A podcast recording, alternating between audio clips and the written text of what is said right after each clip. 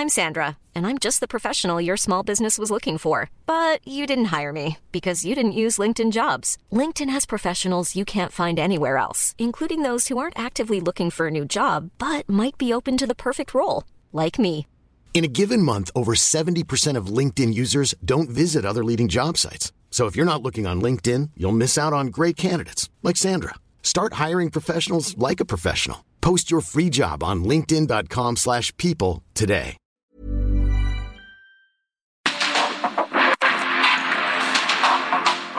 El mundo actual no se entendería sin la economía, las finanzas y los negocios.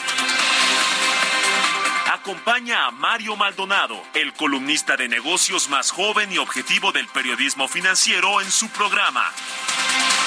Bitácora de negocios.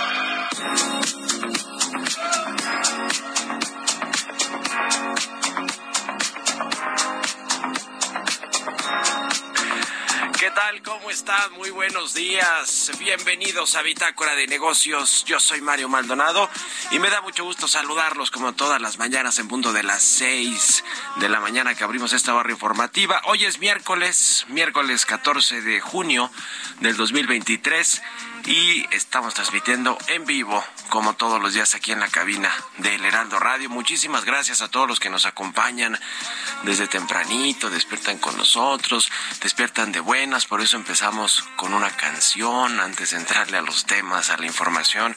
Estamos escuchando a Dua Lipa y a Elton John.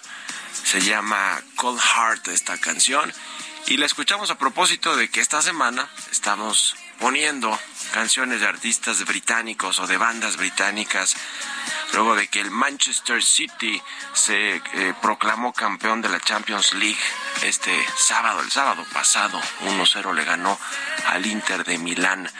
y bueno, pues obtuvo su primer título de Champions League. Que a ver si ponemos una de Oasis, eh, porque me parece que estaban cantando en el vestidor alguna de Oasis, ¿no? Que es de, de no sé si sea de Manchester, eh, esta banda.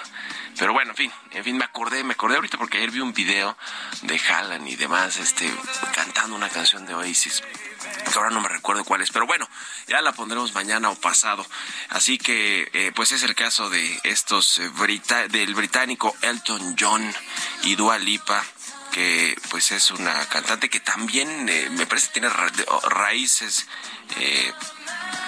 de, otro lado, pero obviamente nació en el Reino Unido y pues son dos británicos que se juntaron para hacer este esta canción muy muy escuchada, Cold Heart, Elton John y Dua Lipa. Sí son de Manchester los de Oasis, ¿verdad? Sí, estaban cantando una canción, estoy seguro, pero la vamos a poner mañana sin lugar a dudas. Le entramos ahora sí a los temas, le entramos a la información. Vamos a hablar con Roberto Aguilar, lo más importante que sucede en los mercados financieros. Las bolsas descuentan pausa monetaria de la Reserva Federal, pero anticipa nueva alza en julio. Los mercados atentos a mayores estímulos para apoyar recuperación pospandémica de China y Google con 28% de la publicidad digital mundial es acusada de prácticas anticompetitivas monopólicas en Europa. Le vamos a entrar esos temas con Roberto Aguilar. Vamos a platicar eh, también de lo que sucedió ayer en Palacio Nacional, donde fueron las... Eh, eh, donde, donde se reunió el presidente del Obrador Primero, con su gabinete legal y ampliado, pues para ponerles eh, claras las cosas de su sucesión y de cómo vendrán eh, los próximos meses de quienes van a quedarse o no en el gabinete. Ya hubo algunos movimientos, aunque falta elegir, por ejemplo, a quién va a sustituir a Adán Augusto López en la Secretaría de Gobernación, que es un, un cargo pues muy relevante, ¿no? Por lo que eh, lo que lleva hoy, hasta hoy todavía, porque renuncia el viernes a Adán Augusto López, en relación con la oposición, con los estados, con el Poder Judicial, eh, con el Congreso Federal, en fin, eh, vamos a platicar de todo eso, eh, en fin, vamos a hablar de algo de política. También vamos a platicar con Gerardo Rojas de KPMG México y Centroamérica sobre un estudio que hicieron y dice que México, con todo y todo, es el país más atractivo para fusiones y adquisiciones en América Latina. Por supuesto está este tema del nearshoring y la oportunidad que tiene México de crecer, de atraer inversiones, de generar empleos y de crecer como economía y como país en su conjunto. Así que vamos a platicar de esto. Eh, también vamos a hablar de el portón. Eh, se, se, se des, se va a deshacer o se está deshaciendo de esta cadena de restaurantes pues emblemáticos de México. Su actual propietaria, que es Alsea, eh, y vamos a hablar un poquito de esto. Vamos a hablar también con Ricardo Barbosa de la Coparmex sobre esta décima queja laboral eh, de contra México en el marco del TEMEC, ahora en la industria textil. La mayoría eh, son relacionadas a la industria automotriz, pero ahora ya también hay una eh, denuncia, una queja laboral en la industria textil. Vamos a hablar de esto y también de la reforma laboral en México con Ricardo Barbosa, eh, presidente de la Comisión Laboral de la Coparmex. Le vamos a entrar a estos y otros temas hoy aquí en Bitácora de Negocios, así que quédense con nosotros. Ya es miércoles, miércoles, mitad de semana. Vámonos al resumen de las noticias más importantes para comenzar este día con Jesús Espinosa.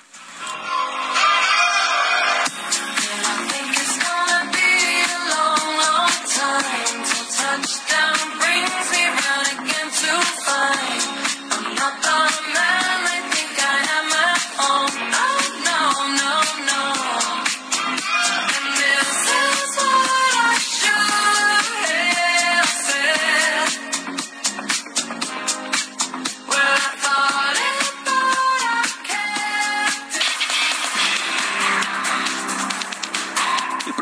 Andrés Manuel López Obrador informó que Alicia Bárcena será la nueva secretaria de Relaciones Exteriores en sustitución de Marcelo Ebrard, que renunció como canciller para buscar la candidatura presidencial de Morena. Estoy muy contento eh, porque vamos a estar bien representados. Es una profesional, una diplomática, una mujer con convicciones, con principios y nos va a ayudar en este último tramo del gobierno. En 10 días porque está de embajadora de México en Chile. Ella tiene una carrera amplísima en el campo de la diplomacia. es una mujer muy inteligente, capaz. La secretaria de Seguridad y Protección Ciudadana, Rosa Isela Rodríguez, aseguró que no buscará algún cargo de elección popular y continuará en el gabinete del presidente López Obrador. Él me propuso, me hicieron otra propuesta y le dije, ¿me permite seguir en su gabinete? Y creo que aceptó, presidente. No, no, ya hasta ahí, hasta ahí. Hasta ahí está bien. Ya dije que me quedo en seguridad. A seguridad. Seguridad y protección ciudadana.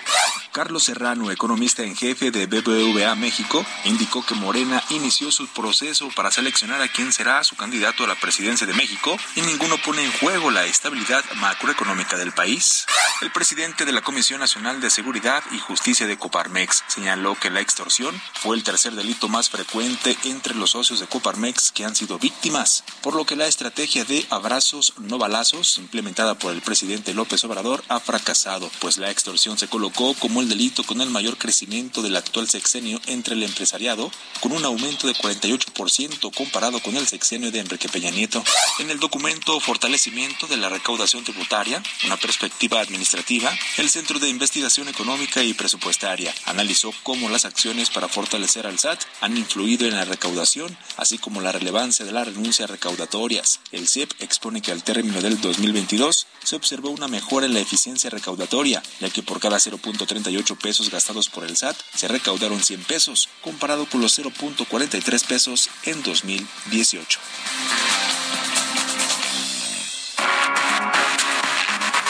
El editorial.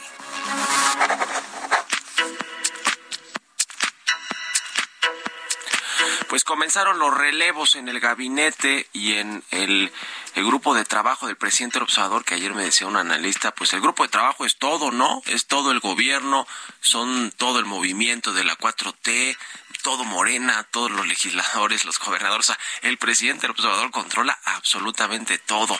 Pero bueno, de los relevos que van a darse y que se están dando ya en la Cancillería, en la Secretaría de Relaciones Exteriores, de alguna manera sorprendió un poquito el presidente al presentar a Alicia Bárcena como nueva titular de la Cancillería. ¿Por qué?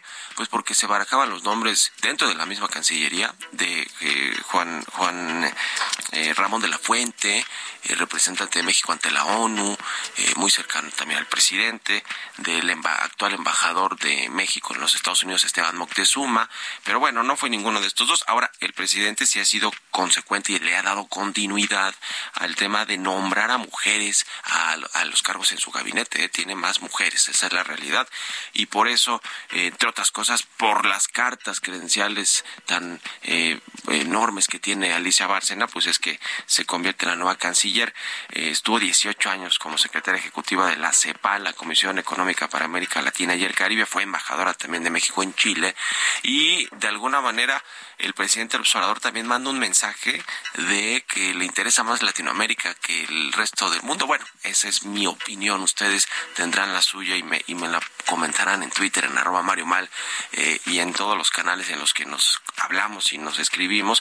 Pero eh, me da la impresión de que esta idea del presidente de convertirse en uno de los líderes latinoamericanos, de la izquierda latinoamericana, pues de alguna manera se manda ese mensaje también, ¿no? No que se vaya a descuidar Estados Unidos, porque es una diplomática muy seria, Alicia Bárcena, pero de alguna manera me da la impresión de que eh, va por ahí también el tema de fortalecer la relación con Centroamérica, Sudamérica y el Caribe.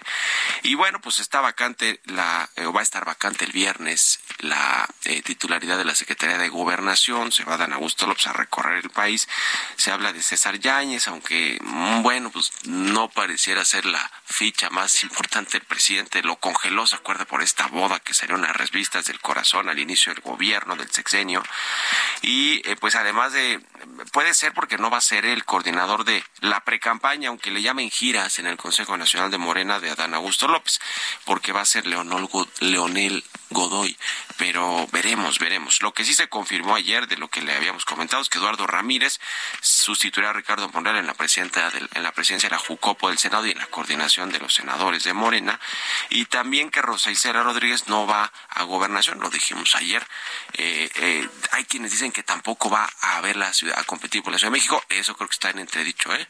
está en duda. Yo creo que si las encuestas, como hoy me parece que salen en algún, en algún medio, eh, la traen arriba, eh, sin duda alguna va para allá. ¿eh? Lo que no quiere ahorita es despegarse del cargo para ir a gobernación y acabar el sexenio con el presidente. Está en seguridad ciudadana, pero probablemente sí se iría a competir, si los números le dan, porque creo que es muy pragmática la Rosa Isela Rodríguez, a competir por la candidatura de la Ciudad de México. Y en medio de todo este asunto, ¿quién revivió? Jade Kolpolevsky, en, eh, que pidió licencia al Congreso, es diputada, ya se la concedieron y dice que quiere la candidatura presidencial, pero ya le pasó el tiempo, ¿no? Porque pues ya pasó el Consejo Nacional de Morena, pero interesante que haya revivido, porque creo que sea la palabra, ¿eh? el presidente la puso en la congeladora, así como a César Yáñez al inicio del gobierno, a Jade Cole casi, casi que arrancando también. Vamos a escuchar parte de lo que comentó de Jade Cole Polevsky, otra hora cercanísima a Andrés Manuel López Obrador, que ya no lo es desde hace varios años, eh, con sus aspiraciones presidenciales. Vamos a escuchar lo que dijo ayer. Yo soy fundadora de Morena. He luchado y caminado al lado del presidente Andrés Manuel López Obrador por mucho tiempo. Conozco el proyecto, sé lo importante y trascendente que es. Muchos no han entendido la importancia y la trascendencia de este proyecto. Pero este proyecto tiene que seguir avanzando por el bien de México, por el bien de todos. Entonces, por esa razón, porque conozco perfectamente el proyecto, es que estoy decidida a trabajar para eh, salir en, esta, en, esta, en estos dos meses. Quiero decir que hay grandes compañeros, que los compañeros que están participando son la mejor gente que tenemos. Voy a decir, sí, tanto en Morena como en el Partido del Trabajo y en el Partido Verde, que somos un equipo, que no nos vamos a distanciar, que vamos en unidad, que queremos luchar por un proyecto que es maravilloso. Bueno, y quien también quiere volver a intentarlo, aunque no le ha ido nada bien en la política, es Ricardo Sheffield, el titular de la Profeco, quien anunció que buscará la candidatura de Morena en el 2024 para competir por su estado natal, Guanajuato. Mire, ya perdió en el 2021 la alcaldía de León y ahora dice que va por la grande, bueno, de su estado, ¿no? El gobierno de Guanajuato. Al inicio del, del, eh, pues, sexenio prácticamente en el 2018 quiso competir también cuando arrancó también la cuarta transformación en esas elecciones, pero no lo dejaron, eh, no fue el candidato pues de Morena y entonces pues adiós. Eh, y compitió por la alcaldía de su natal León en el 2021 y la perdió. Y ahora quiere pues por no sé si la tercera la vencida eh, competir otra vez por Morena. Esto fue lo que dijo Ricardo Sheffield. Sí, efectivamente nos pidieron que fuéramos cada quien manifestando nuestras intenciones de participar o no en la contienda electoral del 24. Y las intenciones de un servidor sí son de participar. ¿Por Guanajuato? Sí, vamos a volver a buscar la gobernatura. ¿Cuándo renunciaría, procurador? pues esos tiempos ya los determina el, el partido ahorita el señor presidente lo que quiere es organizar su trabajo y a mí me tocó ser alcalde muy distante la figura, eh, pero también cabeza del Ejecutivo a nivel del municipio de León. Y en su momento también yo le pedí a mis funcionarios, antes de la elección del 2012, que me dijeran quién quería participar y quién no, porque si no, ¿cómo organizamos el trabajo? ¿Les algún plazo? No, no, no. Bueno, pues ahí el tema se esperaba quizá más información de esta reunión de gabinete eh, del presidente López Obrador con con sus eh, pues con sus eh, aliados o integrantes del movimiento y del gobierno no sucedió, no hubo más información. Eh, sobre renuncias me, refiero, ¿eh? porque están las de las corcholatas, que esas ya están claras, pues las corcholatas presidenciales, pero del otro tema, pues no, no parece que hubo nada relevante y tampoco eh, del INE, del Instituto Nacional Electoral, que pues habló de presupuesto, supuestamente, de las campañas del próximo año Pues así las cosas, así las cosas. 6 con 21 minutos de la mañana. Vamos a otro tema.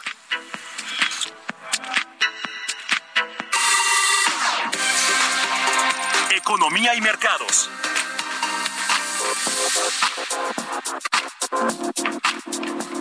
Roberto Aguilar ya está aquí en la cabina de El Heraldo Radio. Mi querido Robert, ¿cómo estás? Buenos días. ¿Qué tal, Mario? Me da mucho gusto saludarte a ti y a todos nuestros amigos. Fíjate que ayer los dos índices más importantes de Estados Unidos mostraron su nivel más alto en 14 meses. Y esto porque ya tienen justamente el tema de los, del dato de la inflación que dimos a conocer.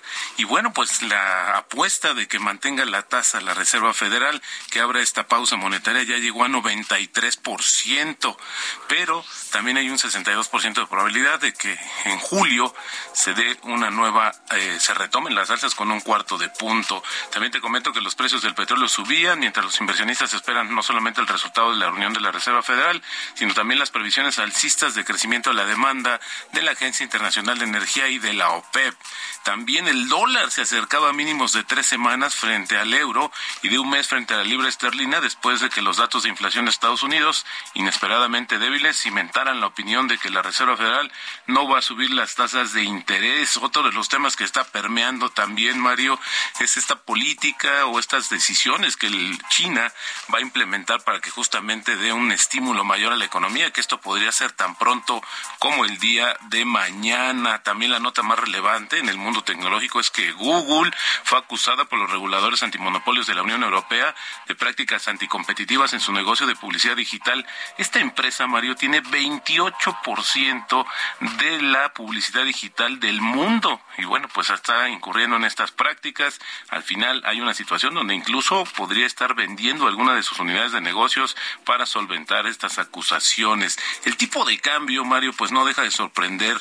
Ahora está cotizando en 17, 19, pero ayer tocó justamente un nivel, un nuevo nivel mínimo en el año, Mario, de 17, 18. Se está acercando, pues justamente a este nivel, esta barrera psicológica de los 17 pesos por dólar, pero bueno, con las implicaciones positivas, negativas y positivas que puede tener la apreciación cambiaria. También, bueno, rápidamente te comento que el jefe del Banco Mundial está anunciando que va a impulsar su balance y promete proteger la calificación justamente triple A de este organismo, porque bueno, pues está llegando y hasta está haciendo una gira a nivel mundial. Y la frase, la frase del día de hoy, si invertir es, es entretenido, si te estás divirtiendo, probablemente no estés ganando dinero. Las buenas inversiones suelen ser aburridas. Esto lo dijo en su momento George Soros. Buenísimo, Roberto Aguilar. ¿Cómo está lo del tipo de cambio, Robert? Ya más pegado a romper ahora el piso de qué de los 17. De los 17 pesos, fíjate, está en 17, eh, está cotizando ahora en 17, 19, pero hoy mismo, Mario, más temprano marcó un nuevo nivel mínimo en el año de 17, 18. Así es que bueno, pues acercándose, como te decía, a este nivel. Va a ser, va a ser clave lo que defina la FED, ¿verdad? Esta semana. hoy mismo. Hoy mismo. Hoy mismo, en la decisión de política monetaria. Que, que las apuestas o la, los pronósticos, pues, es que mantengan la tasa y que sea hasta julio, ¿va? Hasta julio, pues vamos a ver un aumento de cuarto de punto. Bueno, pues ya lo veremos. Gracias, Roberto. Nos vemos a ratito en la televisión. Al contrario, Mario, muy buenos días. Roberto Aguilar, síganlo en Twitter, Roberto AH. Vámonos a la pausa y volvemos con más aquí a Bitácora de Negocios.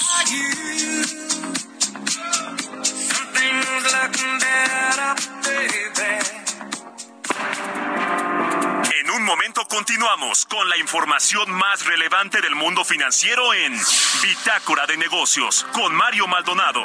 Regresamos.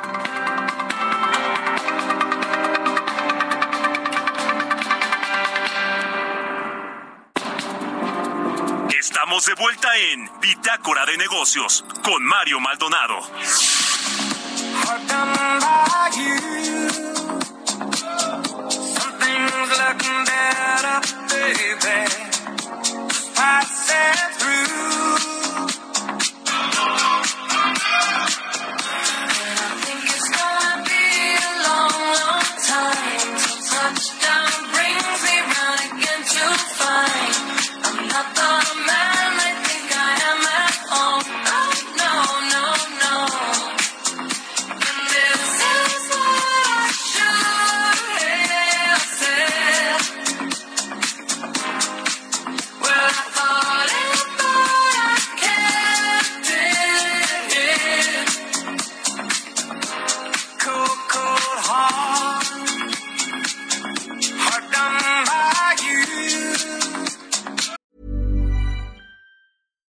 Hiring for your small business? If you're not looking for professionals on LinkedIn, you're looking in the wrong place. That's like looking for your car keys in a fish tank.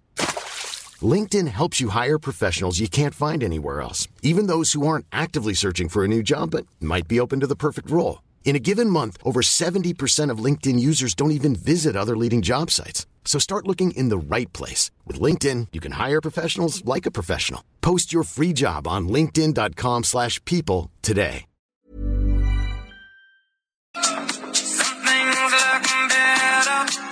Baby. Just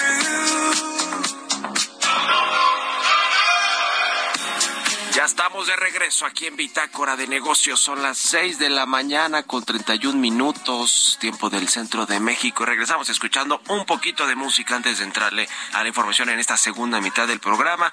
Esta semana estamos escuchando canciones de artistas británicos.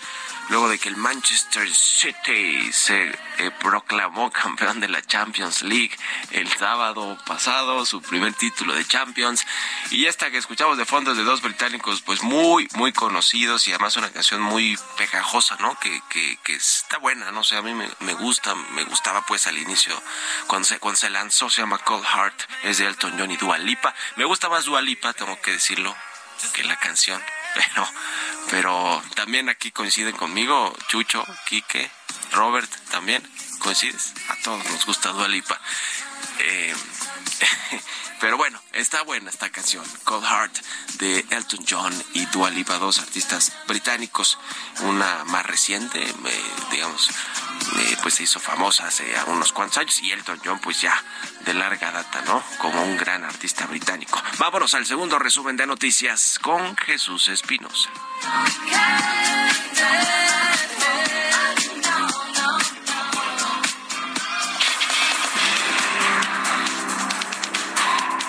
Un informe de la Secretaría de Hacienda reveló que la recaudación de impuestos de enero a mayo de este año se quedó corta en 70.981 millones de pesos respecto a las proyecciones de la Ley de Ingresos de la Federación 2023. La Confederación de Cámaras Nacionales de Comercio, Servicios y Turismo informó que trabajan con el gobierno en aumentar la seguridad, además de que impulsan una plataforma de viajes llamada Conoce México, con el objetivo de consolidar la recuperación del turismo. De acuerdo con el informe anual Perspectivas del Vehículo Eléctrico a Largo Plazo de la Agencia de Investigación de Bloomberg, a nivel mundial la venta de autos eléctricos sumará 22 millones de unidades en 2025, el doble de los 10.5 millones que se comercializaron en 2022. En Estados Unidos, los precios del huevo cayeron en mayo a su nivel más bajo desde 1951, luego de que la producción estadounidense siguió recuperándose del peor brote de influencia aviar que provocó la muerte a millones de aves. Entrevista.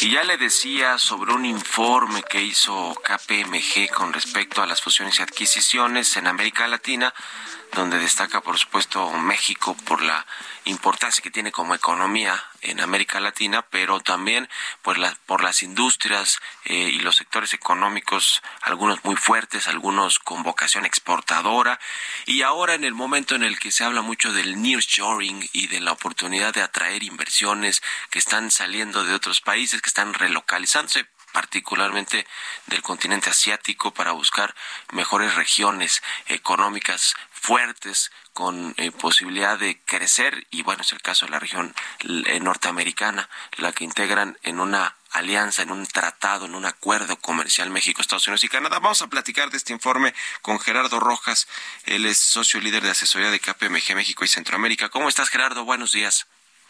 Hola Mario, ¿qué tal? Muy buenos días a ti, por supuesto a tu equipo y a tu auditorio. Un gusto estar con ustedes. Gracias. Platícanos, por favor, más eh, datos de este informe que revelaron. Claro que sí, con gusto. La verdad es que estamos muy contentos en KPMG de poder presentar este estudio porque es el primero que hace enfocado en lo que es nuestra región latinoamericana. Se habían hecho históricamente diversos estudios, pero eran a nivel global o veían a Latinoamérica como un solo país o una sola región y la verdad es que reconoceremos que cada país tiene sus dinámicas distintas. Es un estudio que se hizo en marzo y abril del 23, o sea, está reciente. Se contó con más de 400 líderes de diversos sectores, empresas, diversos países, no solo americanos, sino también Europa, Asia, y pues tiene bastantes reflexiones interesantes. Ya mencionabas una de las principales que nos llamó mucho la atención, y es que por primera vez se ve a México como, como un líder respecto a la preferencia para recibir inversión extranjera, mucho generado eh, seguramente por todo este efecto del nearshoring. Eh, recordaremos, Mario y tu auditorio, que tradicionalmente en la región siempre Brasil es quien capta mayor número de operaciones, tanto en número como en montos. Y la verdad es que ante esta creciente eh, dinámica de, de, tema geopolítico entre Estados Unidos y China, se está viendo mucho el efecto que los inversionistas, eh, inversionistas perdón, estén volteando a ver a México. Eh, ¿Cómo está el número de fusiones y adquisiciones que se han hecho pues no sé cómo lo miden en el último año y cuál es el, pues, según estas encuestas, el porcentaje que ha aumentado México en términos de atractivo por el nearshoring. Y obviamente por lo que seas de Brasil es un, la economía más grande de Latinoamérica y el Caribe y, y normalmente pues eh, eh, le, permite esto tener pues más empresas más más grandes o eh, con buen atractivo pues por el tipo de mercado que es eh, Brasil. Pero en México cómo digamos ha aumentado este atractivo de inversionistas por por, por nuestro país y también tienen la contabilidad de cuántas fusiones y adquisiciones se han hecho en los últimos años en, en, México, por ejemplo, versus Brasil, que es nuestro como que nuestra competencia directa en la región.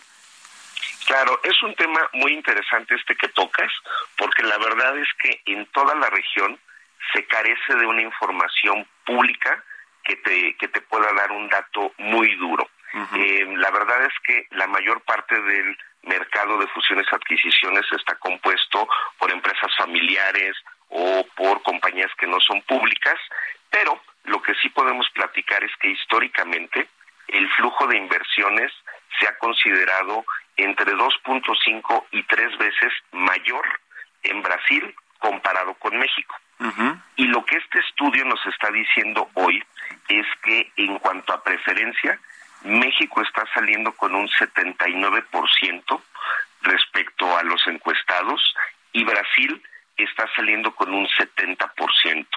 Eh, esto evidentemente muestra lo que hemos comentado, en donde viene este cambio de preferencia que a nuestra interpretación y lo que hemos visto con diversos clientes, tal vez no llegue a generarse en México un monto en, dólares, en pesos, eh, si lo vemos de manera monetaria, superior necesariamente a Brasil, pero seguramente sí en el número de operaciones de este tipo, Mario. Pues interesante.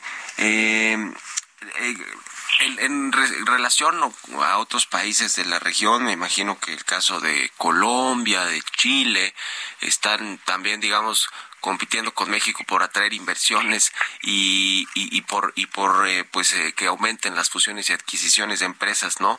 ¿Cómo se ve la competencia con el resto de América Latina, sobre todo de estos países que son incluso también eh, digamos comparten algunas empresas que también tienen presencia en tanto México como en Colombia, Chile y otros países. Perú, ¿no? Perú, aunque Perú ya con sus vaivenes políticos y su incertidumbre eh, de riesgo país y política, pues no sé cuánto ha venido a la baja, que supongo que mucho.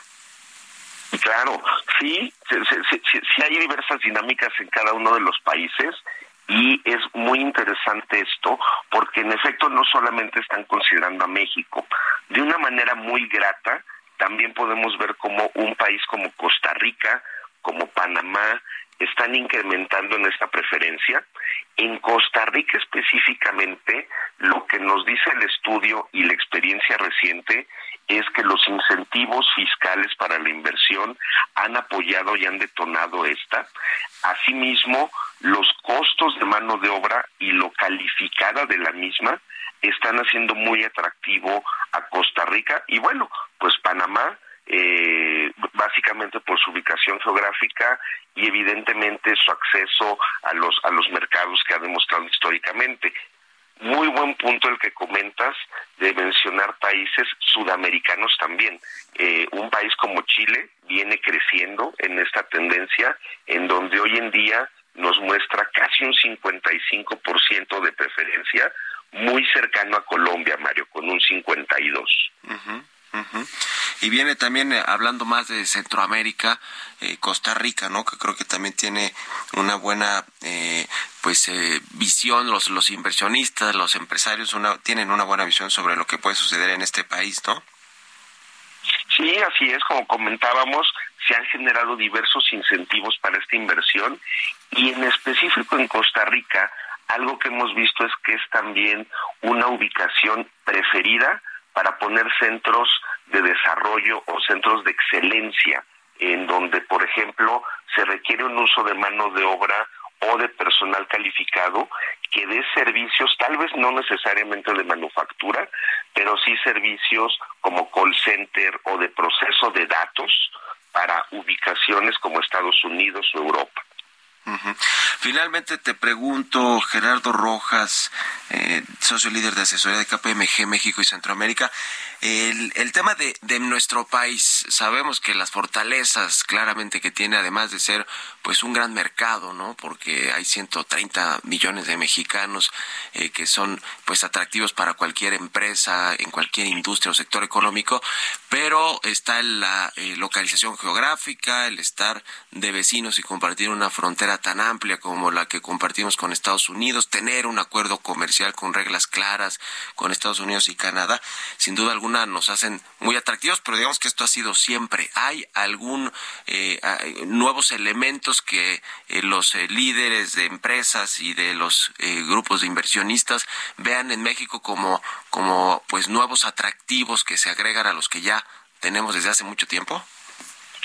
Sí, Mario. De hecho, eh, bueno, efectivamente, en algún momento, en los últimos años, algunos de los temas geopolíticos, específicamente de México, fueron aquellos que generaron cierta eh, etapa de incertidumbre para este tipo de operaciones y también estos temas geopolíticos como la guerra comercial Estados Unidos-China o lo que pasa en Europa del Este han hecho que se, se vuelvan a mirar economías como México. En particular, lo que es importante que también nos marque el estudio es que algo hacia adelante tendrá que ser pues un estado de derecho en donde eh, en donde se respeten como bien dices los temas de los tratados los temas contractuales y de manera interesante la perspectiva hacia adelante es que este efecto de nearshoring no sea solamente para el ensamble de componentes, sino que hacia adelante se migre a la manufactura de los mismos en México. Pues muy interesante. Muchas gracias eh, por platicar con nosotros, Gerardo Rojas, y muy buenos días. Un placer, Mario. Saludos a todos y buen día. Hasta luego, igualmente. Seis con cuarenta y cuatro minutos en puntito. Vámonos con las historias empresariales. Historias empresariales. Pues ya le decían un comunicado a la Bolsa Mexicana de Valores, Alsea, operadora de restaurantes y de cafeterías, ya sabemos pues cuáles son muy conocidas, ¿no? Como los Starbucks. Y no solo en México y sino en Latinoamérica. Anunció eh, la venta de su cadena El Portón que le había comprado en su momento a Walmart, si no mal recuerdo, y también a la venta de una franquicia que se llama Corazón de Barro. ¿De qué se trata y qué es lo que pues, representará para el SEA esta desinversión? Nos platica Giovanna Torres. Alsea es una empresa multinacional mexicana de restaurantes de franquicias. Es catalogada por la revista Expansión como la empresa número 71 más importante del país en 2020. Fundada por el mexicano Alberto Torrado Martínez en 1989, dedicada a la representación y operación de restaurantes de marcas globales en México, Iberoamérica y Europa y en su momento en la industria de la moda a través de Grupo AXO. Se le considera como la mayor restaurantera de la región, se encarga de la distribución de suministros y servicios administrativos, financieros y humanos de la cadena de comida que se establecen en México. Sin embargo, este martes dio a conocer que concretó un acuerdo para poner en venta las operaciones del restaurante El Portón en México. A través de un comunicado, detalló que el trato contempla un periodo de transición para perfeccionar la transacción y llevarla a buen puerto. Mediante esta operación, Alsea dejará de controlar las 15 unidades del portón que existen en el país, según lo reportado al cierre del primer trimestre del 2023, así como las dos sucursales de Corazón de Barro. De acuerdo con la compañía, el anuncio se encuentra en línea con su estrategia de reestructuración de portafolio y la búsqueda de eficiencia para incrementar la rentabilidad. Rafael Contreras, director de Finanzas y Administración de la compañía, señaló que para este año Alsea tiene como objetivo incrementar sus ventas en un 13% como parte de un plan de desarrollo de países en donde ya cuenta con presencia, con una expansión en ventas a las mismas tiendas de aproximadamente el 17%. Para Bitácora de Negocios, Giovanna Torres.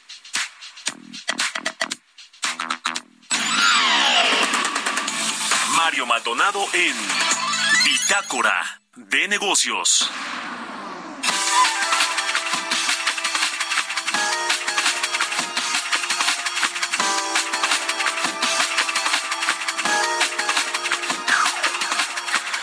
Y bueno, le platicaba que ayer la oficina del representante comercial de los Estados Unidos, conocida como USTR, que son las siglas en inglés, le solicitó al gobierno mexicano verificar si la planta textil de industria del interior que está en Aguascalientes eh, ha negado el derecho a la libertad de asociación y negociación colectiva a los trabajadores. Es este eh, pues asunto de la libertad sindical y de elección de representantes sindicales que está claramente en el marco del TEMEC, en lo que acordó México con Estados Unidos y Canadá, y que pues ha habido varias quejas por parte de empresas extranjeras, eh, me refiero de Estados Unidos y de Canadá, van 10 quejas laborales en el marco del TEMEC, la mayoría con respecto a la industria automotriz y de autopartes, pero ya, pues ahora es la primera de la industria textil y vamos a platicar de esto y de otras cosas con Ricardo Barbosa, él es presidente de la Comisión Nacional Laboral de la Coparmex. ¿Cómo está Ricardo? Buenos días. Hola Mario, buenos días a ti y a todos tus a, a todo tu auditorio. Pues se le acumulan las quejas a México en materia laboral, particularmente por el tema de los sindicatos y de los representantes de los trabajadores. ¿Cómo ven el asunto? Mira, eh, pre- predecible. Desde que se hicieron las, desde que se hicieron la segunda parte de las negociaciones del Temec, se añadió el capítulo 21A y el 32A en el que básicamente le ponen dientes al Temec. Te comento que en el TLC ya existía un capítulo laboral, pero como no existía el procedimiento, el mecanismo laboral de respuesta rápida, ni tampoco existían temas sancionadores, pues realmente durmió el sueño de los justos ese capítulo.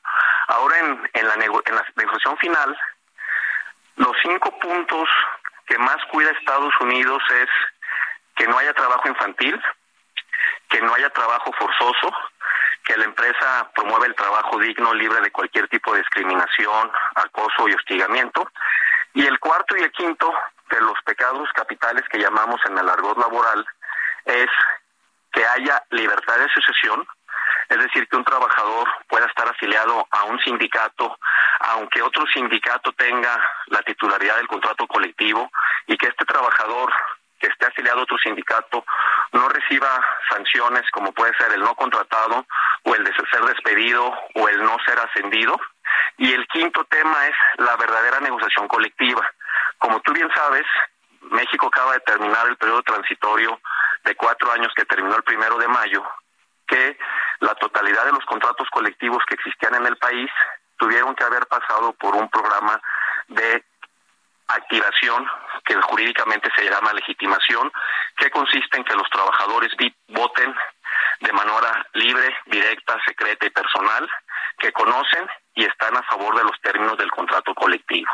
De un universo que al principio se dijo que era de 500 mil contratos colectivos y después se ajustó por la Secretaría del Trabajo sobre el rango de los 125 mil, solo se activó 18 mil contratos colectivos hasta la fecha.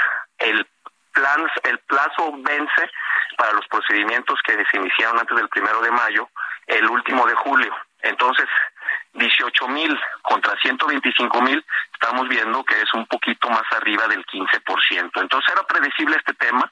Nosotros desde la Coparmex eh, aplaudimos el cumplimiento de la ley, sea por parte de los empleadores, sea por parte de los sindicatos, sea por parte de los trabajadores. Y si una empresa incumple, pues que ajuste sus actividades o sus regulaciones para que cumpla tanto con la ley del trabajo, tanto como con el TEMEC. Cabe señalar que estos principios que te acabo de comentar también los abraza la Declaración de Derechos de la Organización Internacional del Trabajo. Entonces estamos en sintonía. Todas las empresas en México deben de cumplir con esos cinco temas y si hay algunas que no lo cumplan, este pues que se ajusten, cumplan, eh, ratifiquen y si no ratifican, que asuman las consecuencias y las sanciones que puede traer esto. Ahora, eh, es la, la décima, décima queja laboral y ya nos hacías tú una buena relatoria ahí de, pues de lo que significa que las empresas cumplan, ¿no? Con el marco eh, que está establecido en el TEMEC en materia de los sindicatos, pero también, pues hay empresas eh, de Estados Unidos o de Canadá que quizá han eh, utilizado de más no esta esta figura para tratar de legitimar ahí a, los trabajadores o a los sindicatos que están eh, no eh, porque a ver también hay uniones de trabajadores en Estados Unidos que sabemos que por ejemplo en el caso automotriz han estado metidos en asuntos como no sé si en Tamaulipas o algo así ¿no? o sea también hay muchos intereses de, uniones de trabajadores de Estados Unidos y de Canadá. Aquí el problema es y preciso un tema quien tiene que cumplir es la empresa, pero también tiene que cumplir el sindicato. El sindicato tiene que hacerse visible, tiene que eh, verdaderamente representar a los trabajadores y velar por los intereses de ellos. Entonces, es un cumplimiento tanto de sindicatos como de empresas, no únicamente de empresas. Sí, desgraciadamente, eh, pues en todos en todos los países del mundo eh, las ONGs o los sindicatos y, entre ellas pueden ser los sindicatos en, en algunos casos traen sus agendas propias. Puede haber sindicatos de Canadá o de Estados Unidos, sobre todo del sector minero, del sector automotriz, del sector de la manufactura, del sector del agro, que con una agenda política interna pueden argumentar que se están violando derechos laborales colectivos en empresas radicadas en, México. Para eso, eh, para eso te, te, quiero reconocer que pues las 10 quejas en lo que van del procedimiento si te pones a analizar el número de empleadores que hay en el país y el número de sindicatos, realmente es poco. ¿Por qué? Porque afortunadamente pasa por un filtro serio, objetivo y neutral de, del Departamento del Trabajo de Estados Unidos. La queja se presenta en Estados Unidos. Estados Unidos, a, través del Departamento del Trabajo y el Departamento del Comercio, reciben y analizan si hay elementos para continuar y te podrá decir que rechazan nueve de cada diez quejas que presentan. Hemos tenemos un, dial un diálogo continuo con las con los este con las instituciones americanas de este tema y nos lo hacen saber que realmente son poquísimos los que se aceptan y después se comunican a la Secretaría del Trabajo y a la Secretaría de Economía en México y analizan en conjunto y ya después lo bajan hacia la empresa. Entonces, te puedo comentar. Ricardo, en un minutito porque nos va a caer la guillotina, Ricardo, rápido el tema de la jornada laboral que ustedes dicen en Coparmex que bajarla de 48 a 40 horas, pues en realidad va a ser trabajo doble para los, los empleados. Cuéntanos en 40 segundos, por favor. En 40 segundos, no hay elementos en el país para que se disminuya de 48 a 40 horas. Estamos de acuerdo en el qué, más no en el cómo. Queremos iniciar eh, diálogos con el Poder Legislativo y con la Secretaría del Trabajo para buscar una disminución progresiva. Pensando en voz alta puede ser de 48 a 45, a 42 y a 40 horas en los años subsecuentes. Y en 10 segundos te comento, lo más reciente es el caso de Chile. Chile se tardó cinco años negociando la reforma de bajar de 45 a 40 horas y va a tomar cinco años para aplicarla porque van a bajar una hora eh, anualmente. De lo contrario, solo fomentas la informalidad y el trabajador no va a descansar como pretende la reforma. Estamos de acuerdo, pero tenemos que dialogar en el cómo. Bueno, gracias Ricardo Barbosa, un abrazo y buenos días. Hasta luego, buenos días. Hasta luego, nos despedimos, se quedan con Sergio Lupita, nos escuchamos mañana aquí a las seis. Buenos días. Esto fue Bitácora de Negocios con Mario Maldonado.